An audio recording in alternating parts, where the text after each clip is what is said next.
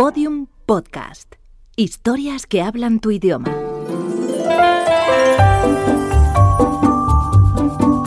Historias de medianoche. Chicho Ibáñez Serrador.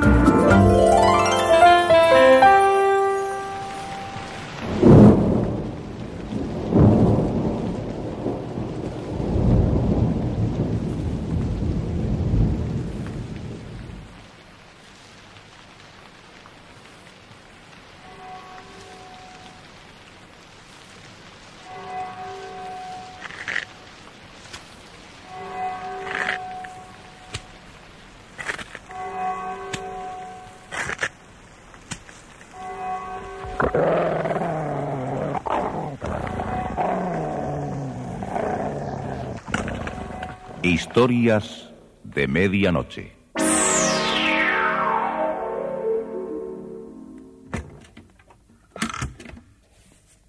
Buenas noches. La cadena Ser les invita desde este momento a entrar en la biblioteca del suspense. Adelante. Nos está esperando Narciso Ibáñez Serrador.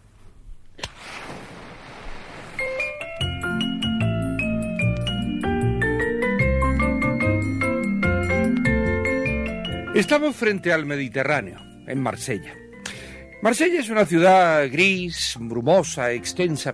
Su núcleo central está formado por calles estrechas, principalmente en el barrio del puerto. Eh, Por la avenida de la Canebière, detrás de la vieja iglesia de Saint Lambert, eh, se abría una plazuela a la que acudía un gran número de palomas. Émilie Ballard estaba enamorada de ellas. Las encuentro tan indefensas, tan inocentes. Emily Ballard era camarera del restaurante del griego Dapanópulos. Rubia, no muy alta, eh, delgada, con una sonrisa triste y un gran corazón. Eh, Todos sentían aprecio por ella, especialmente el señor Victorio Dapanópulos, que siempre le decía... Eh, ya lo sabes, cuando el restaurante esté más organizado, te casarás conmigo. La Máscara Blanca. Un relato de Pablo de Aldebarán, con la actuación de José María Escuer, Rosa María Belda y José María Molinero.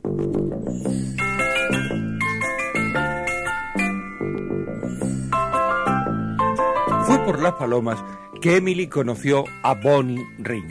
Bonnie Ring no era su verdadero nombre. Eh, Se llamaba Marcus Seabright Bond y era un ex boxeador irlandés que había vivido la mayor parte de su vida en el sur de Francia. Cuando Emily le vio por primera vez, andrajoso y con paso vacilante, se dijo a sí misma, Qué tipo tan grande. Mira con ternura las palomas. Se acerca, me sonríe. Emily esperaba que le pidiera alguna moneda, pero no fue así. Se sentó en el mismo banco y le sonrió benévolamente. Es, eh, es una tarde apacible, ¿verdad, señorita? ¿En qué trabaja? Vivo con lo, con lo que la gente lanza a los desperdicios. No soy basurero, no. Compro y vendo cosas inútiles para algunos y, y útiles para otros. Eh, Trapero, ropa vejero, o como quieran decirlo. Pero mi pasión ha sido el boxeo. Durante algunos años era casi profesional, pero me descalificaron hace años y no pude seguir boxeando. Desde entonces, Emily Ballard se reunía en la plaza eh, con Bonnie Ring. Eh, Bonnie llegaba exactamente a las cinco vistiendo los mismos harapos. Se sentaba al lado de Emily y comenzaba a repartir migajas de pan a las palomas. Están aumentando desde que vienes tú. ¿Ya te conocen igual que a mí? Me encantan las palomas. Me recuerdan las gaviotas de mi pueblo en Irlanda. ¿Has viajado mucho? He recorrido algunos países de Europa. Me gustan las ciudades de cara al mar. Eh, Todas tienen algo diferente para el que llega. Hamburgo, Nápoles, Burdeos. ¿Y tú has viajado? No, yo soy de Niza. Allí viví toda mi infancia con mi padre y mis hermanas. Niza es una bella ciudad. A mí no me trae buenos recuerdos.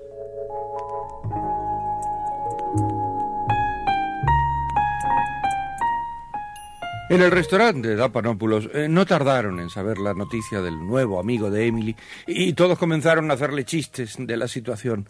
Entre ellos el gendarme Quiné, que comía donde el griego. ¿Y quién te dijo que se llama Bonnie Ring? Oh, ese nombre lo usaba cuando era boxeador. Ni siquiera le he preguntado su verdadero nombre. Eh, se llama algo así como Marcus Santry, eh, no sé cuántos. Ese tipejo es muy curioso. Ni siquiera tiene patente de vagabundo.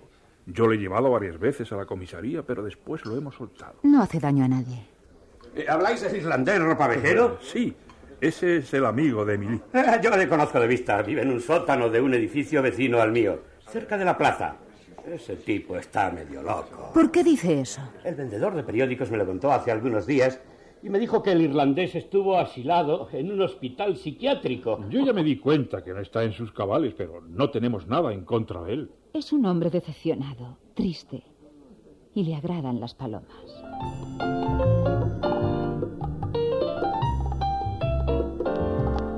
Un sábado, Emily salió del restaurante después de las seis y media. Tenía la noche libre y pensó en ir a ver alguna película. Al cruzar la plaza vio al irlandés. Acababa de dar de comer a las palomas y éstas revoloteaban a su alrededor. Se levantó del banco, se sacudió las migas de pan de los pantalones y una sonrisa tímida apareció en sus labios. Buenas tardes. ¿Qué tal, Bonnie? No, eh, no viniste esta tarde. No.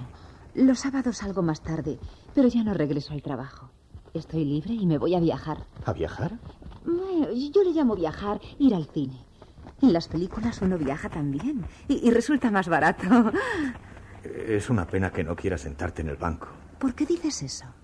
Porque me hubiera gustado hablar contigo. Mejor dicho, invitarte. ¿Invitarme?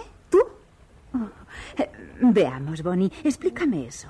¿A dónde quieres invitarme? A, a mi casa. Oh, oh, no, no me entiendas mal, por favor. Eh, yo, yo vivo cerca, en el sótano de un edificio. Me gustaría que vieras algunas cosas que tengo allí. Sus ojos grises eran bondadosos, inocentes como los de un niño. Emily se miró en ellos y sonrió. Está bien. Iré a tu casa.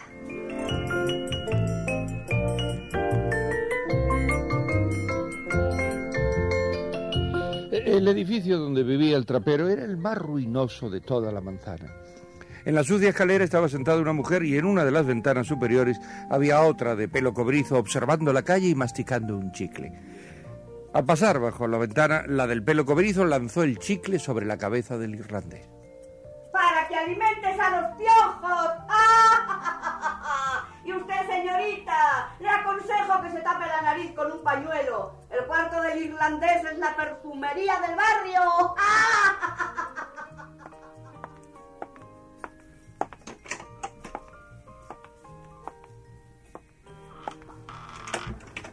Era un sótano lóbrego. La única luz que penetraba llegaba de una pequeña ventana a nivel de calle. No se veían muebles verdaderos, solamente cajas vacías de fruta que servían de sillas. Contra las paredes se veían montones de chatarra inútil. Me detuve a contemplar unas máscaras blancas que colgaban de unas cañerías. Las caretas y antifaces me traían malos recuerdos. Mi familia había padecido un extraño maleficio con la fiesta de los carnavales y las máscaras blancas. No hagas caso de este desorden. Me gano la vida recorriendo las calles buscando lo útil de los basureros. A veces compro algunas anticuallas. Eh, Mira, en esta caja tengo clavos. Eh, Tengo también periódicos y, ropa usada. Tienes verdaderamente un revuelto de cosas y noto un olor agrio, a, cerrado. Viene de las cloacas. Eh, eh, Siéntate en este cajón. Eh, Espera, lo limpiaré. Nos iremos enseguida. Ahora, ahora sí. ¿Y este libro tan grande? Eh, Son los mapas de todas las ciudades importantes de Europa. Es lo único que me queda de mis viajes. Dublín, Palermo, Copenhague. Mira, aquí tienes Marsella. Oh, es maravilloso, con todos los detalles, hasta la iglesia de San Lambert. Por aquí está el restaurante donde trabajas. Y aquí la Plaza de las Palomas. Por las noches me quedo dormido mirando los mapas de las ciudades que he conocido y me parece que vuelvo a estar en ellas.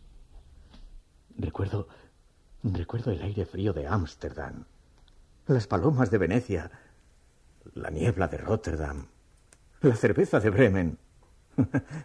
sí. Después de remover latas y cubos pestilentes, Cuando regreso aquí y abro este libro, hago un viaje distinto todas las noches.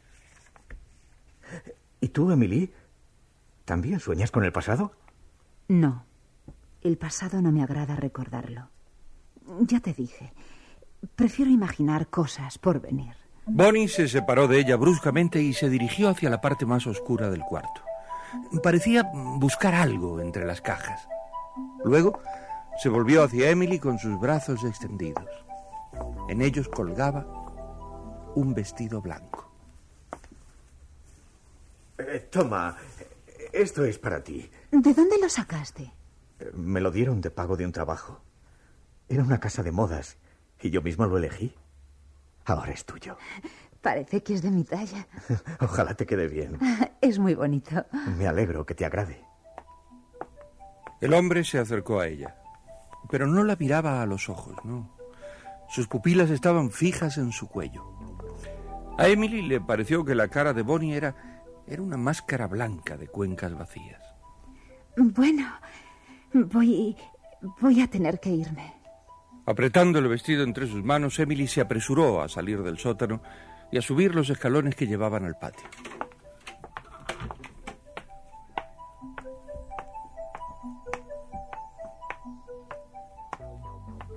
La mujer de pelo cobrizo seguía asomada a la ventana. ¿Logró escapar de esa ratonera? Ese loco nos va a dar un disgusto el día menos pensado. No sería raro que incendiara a propósito su madriguera. Eh, no corra tanto. No sé cómo tuvo estómago de estar con él. ¿Eh? Escucha. ¿Cuánto te pagó?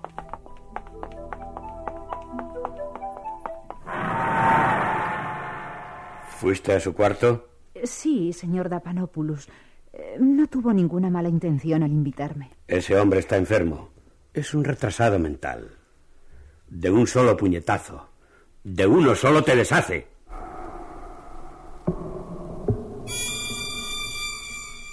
Fue dos días después cuando el señor Foré, un, un viejo cliente del restaurante, entró a las siete de la tarde diciendo... ¿Saben la grande? El loco de las palomas ha estrangulado a una mujer. ¿Qué dice usted, señor Fogue? Está todo el barrio en la puerta del edificio donde vive ese demente. Mató a una muchacha del segundo piso. Una mujer de pelo pelirrojo. Le torció la cabeza rompiéndole el cuello. Ya lo sabía, no te lo dije. Y ese tipo es un hombre peligroso. ¡Eh, Emily! ¿A dónde vas? ¡Emily! ¡Espera! Pero Emily no esperaba. Corría por la calle y atravesó la plaza. Luego oyó el rumor del grupo de curiosos reunidos en el portal. Le apretaron el cuello de forma salvaje. Era la que vivía en el segundo piso. Sí, una que tenía el pelo cobrizo. Siempre le gastaba bromas a ese loco del sótano y esta tarde la asesinó. Lely no era una santa tampoco, ¿eh? Pero es horroroso lo que le ha hecho el vagabundo. El cuello partido en dos. Y aún más, le arrancó el pelo a mechones. Emily sintió en su corazón una punzada de horror y de lástima. La gente subía y bajaba por las escaleras y un gendarme estaba empujando a los curiosos hacia abajo. Despejen, despejen la escalera. Va a llegar el teniente de la prefectura y quiero que haya orden. Yo escuché cuando gritó Lely. Eran las cinco en punto. Si no lo arrestan, va a desaparecer. No, no va a huir. Bonnie es inocente. A las cinco mató a esa pobre muchacha. Yo lo sé. Es un depravado mental. Un asesino. Hay que arrestarlo. Y darle su merecido. Les digo que están equivocados. Yo he tratado con Bonnie y es un hombre pacífico y bondadoso. Él no puede asesinar a nadie. Momentos después se llevaron al irlandés a empujones y todos quedaron comentando en la calle el suceso. Emily se apartó del grupo y desolada fue a sentarse al banco de la plaza. Van a acusar a Bonnie hasta meterlo en la cárcel. Nadie se ha molestado en conocerlo de veras. Van a acorralarle y a destruirlo. Y el pobre Bonnie, con su poca razón, no podrá defenderse contra ellos.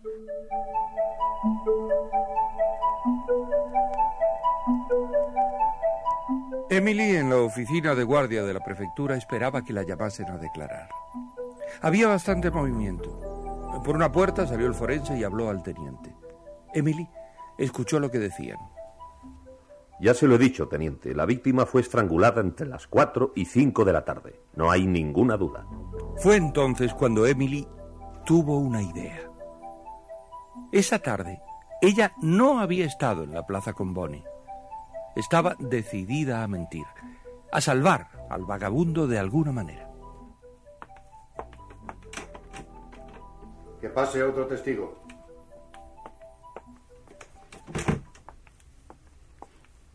Nombre es Emily Valar. Trabajo en el restaurante de Dapanopoulos. ¿Qué es lo que tiene que declarar? Todas las tardes me siento en un banco de la plaza y, y le doy migas de pan a las palomas. Junto a mí se sienta siempre Bonnie Ring. ¿Quién es eh, Bonnie Ring? El, el irlandés. Ah, ¿se refiere usted a Marcus Ibright Bond? Nunca supe su nombre verdadero. Prosiga. Esta tarde estuve en la plaza con él hasta las cinco y cuarto. ¿Hasta las cinco y cuarto? ¿Está usted segura? El reloj del templo metodista dio el cuarto con sus campanadas. Y entonces me levanté y me despedí de ese hombre. Él se quedó sentado en el banco y yo me fui al restaurante. A las once de la noche le soltaron. Salió lentamente, agachándose un poco como, como si le avergonzase ser tan alto. Emily le esperaba fuera y él le sonrió. Ni siquiera sabía por qué le habían detenido. Caminaron hacia la plaza. No vas a poder vivir en ese sótano. Todos los de la casa te odian. Lo sé. Me marcharé a otra parte. Llegaron al edificio de ladrillos y en la acera vieron una montaña de cajas y de trastos viejos. Mira, ¿no lo ves? Han sacado todas tus cajas y lo han revuelto todo. El irlandés miró silenciosamente aquel montón de basuras amontonadas en la calle. Canallas, lo han destrozado todo. No te preocupes, no importa. Agradezco que me hayas esperado hasta estas horas. Yo me voy a buscar mi nuevo refugio. ¿Te, te gustó el vestido que te regalé? Es realmente de mi gusto. Uno de estos días me lo pondré para que lo veas. ¿Vendrás a la plaza como siempre? Es posible. Y se alejó levemente agachado con, con las manos en los bolsillos. Caminó y caminó hasta doblar la esquina. Emily eh, quedó delante de, de todas aquellas cajas deshechas. Es posible que no se haya interesado en recuperar alguna de estas cosas. Emily notó el mismo olor nauseabundo de cuando estuvo en el sótano. Miró el interior de una de las cajas llenas de trapos viejos y fue entonces cuando la vio. Era una paloma. Dios mío, una paloma muerta. Allí, entre los periódicos y los trapos con las patas rígidas, había una paloma. Tenía el cuello retorcido y hacía varios días que estaba muerta. ¿Quién pudo hacerlo? Cogiendo un trozo de madera comenzó a separar los sucios trapos que contenían otras cajas. Inmediatamente apareció otro despojo de plumas blancas. Y luego, en un saco lleno de zapatos usados, surgieron los restos putrefactos de otras dos palomas. Dios mío.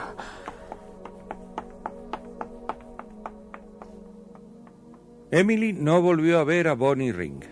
Dos semanas después se sintió eh, afiebrada. El griego Dapanópulos eh, le dijo... ¿Quieres que todos los clientes empiecen a estornudar y también se pesquen una gripe? Eh, vamos, vamos, eh, vete a tu casa. Y así lo hice. Al segundo día ya estaba mejor. Desde mi cama veía la ventana y en ella un grupo de palomas que desde los aleros vecinos volaban donde yo dejaba migajas de pan. Estaba algo débil, pero aquellas palomas blancas me hacían sentir mejor. Fue a las dos de la tarde cuando llamaron a la puerta. Me levanté de la cama pensando que sería alguien del restaurante y colocándome una bata fui a abrir. Era Bonnie Ring, el estrangulador de palomas. Aquella visita era tan inesperada como peligrosa. Bueno, y para darle un respiro a Emily, eh, vamos, vamos a congelar aquí la escena hasta mañana.